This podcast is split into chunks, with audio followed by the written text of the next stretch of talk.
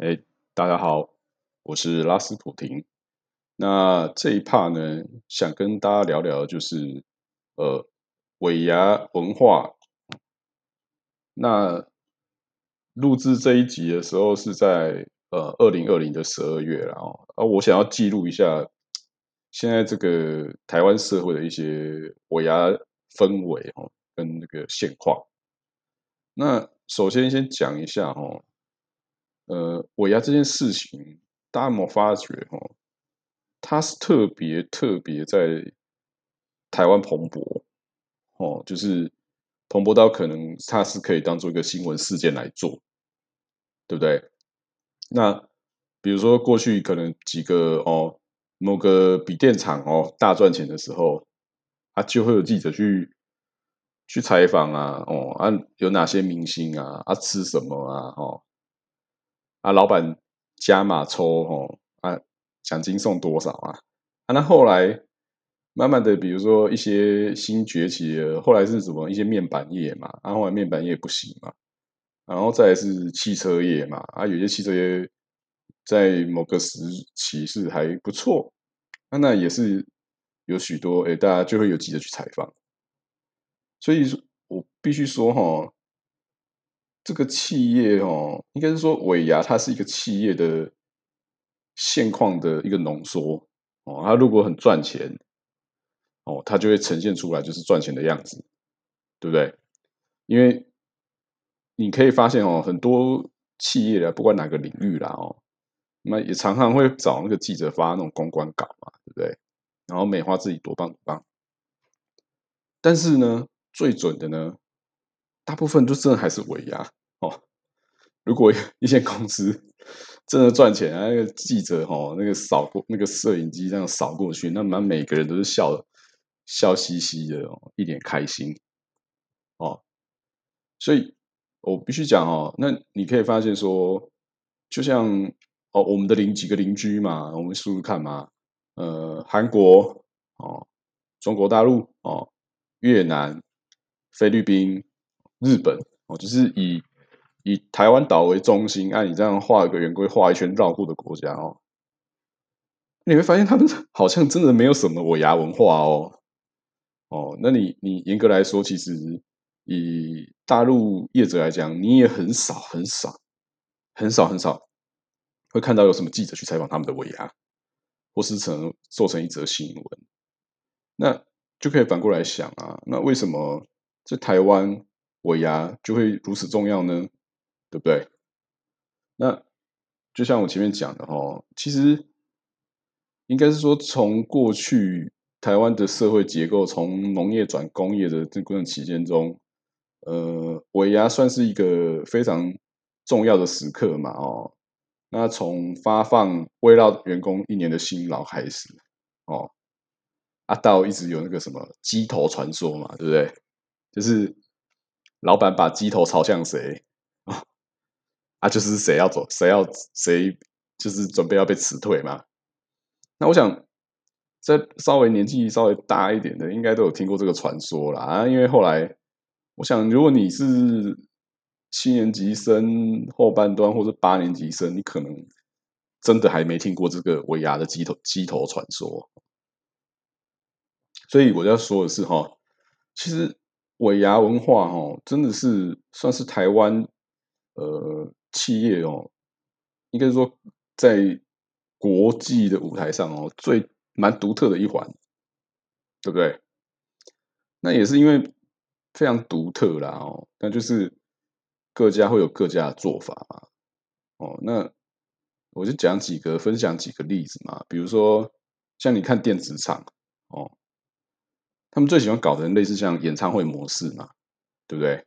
那也许因为可能他们的获利也比较高，那个就是唱歌绝对是会是主轴啊，吃的东西感觉他们也是还好，那不毕竟科技业的的人哦，要吃好吃自己都要去外面吃的啦，他们也不会觉得说，诶，跟老板聚在一起啊，这一餐要吃多好嘛，对不对？那反倒是比如果你是在一些比较。机械类、组装类的哈，哦，或是比较传统工业的啊，或是一些像工具机那种的，那你就会发现他们都喜欢就是像吃喜宴那种哦，就是一桌一桌啊，然后菜呀，对不对？那这就是你看嘛，这个差异就出来了嘛。哦，那后来慢慢的，可能台湾也开始流行一些新创公司哦，那就会最该继续弱化嘛，就是可能没有明星啊，啊就可能找个地方就坐着吃哦。啊，我看过最最最最最不可思议的尾牙是，我忘记在什么时候，不知道哪一年。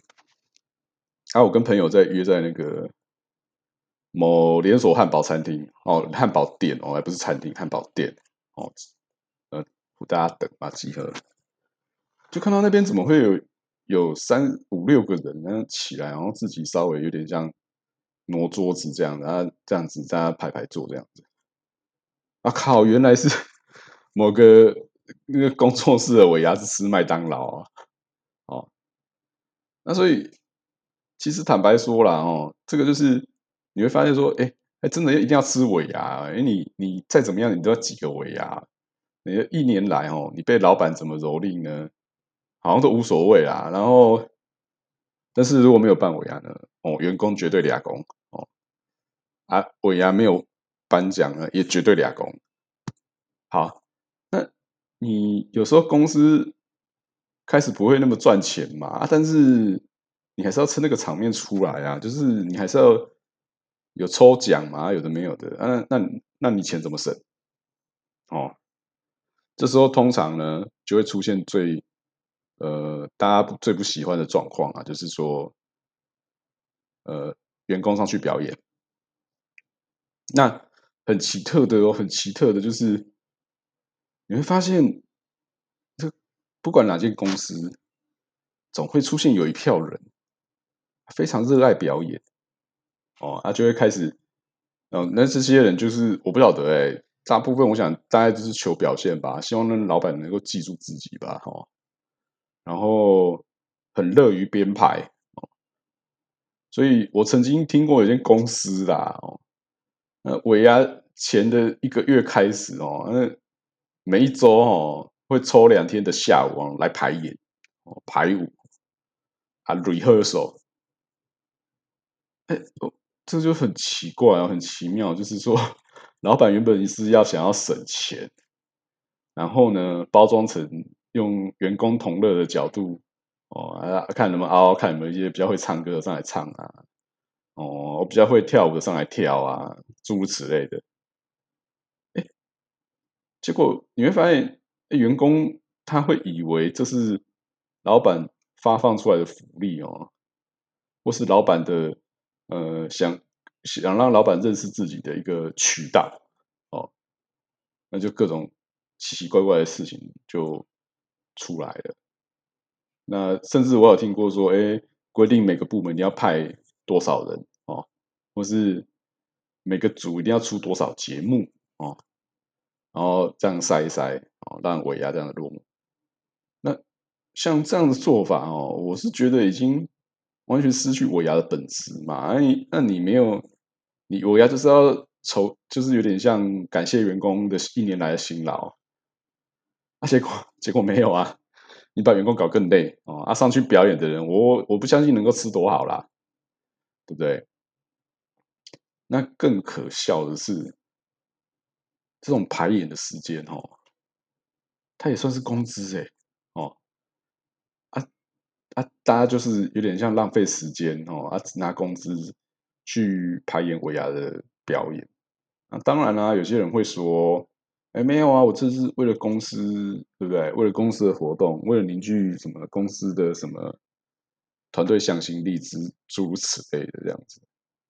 但说真的啦，那你你你一票人在搞这个东西啊，你看还不如花直接花个几千块请。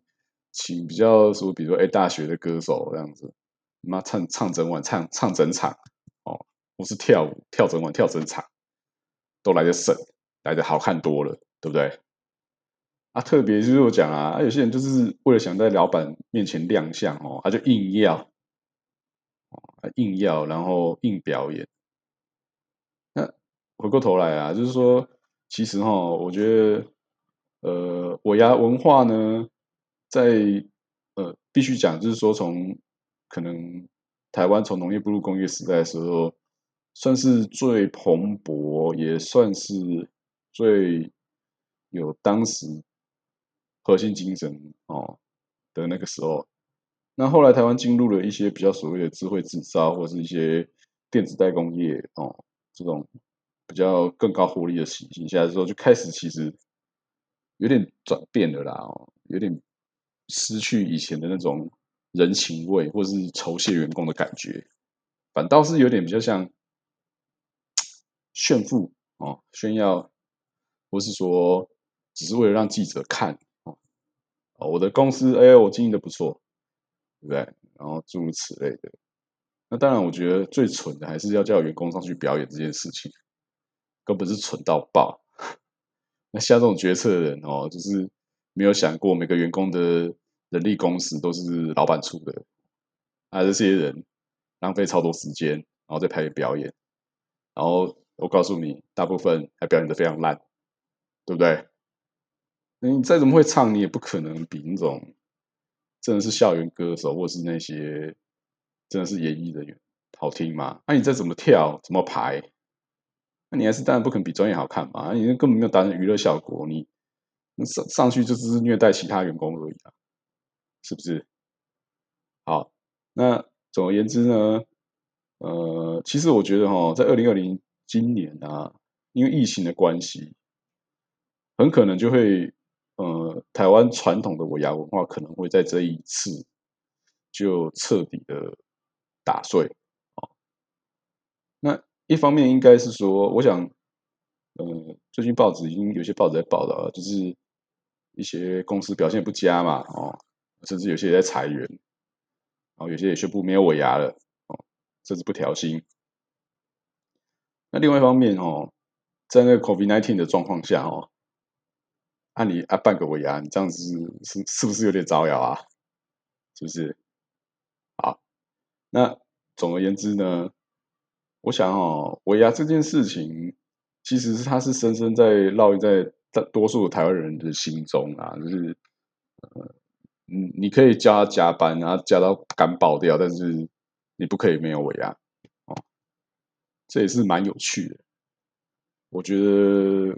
如果台湾要列出一些呃独步全球的事情，我觉得台湾尾牙应该是可以的。好，好，那这一趴聊到这里，拜拜。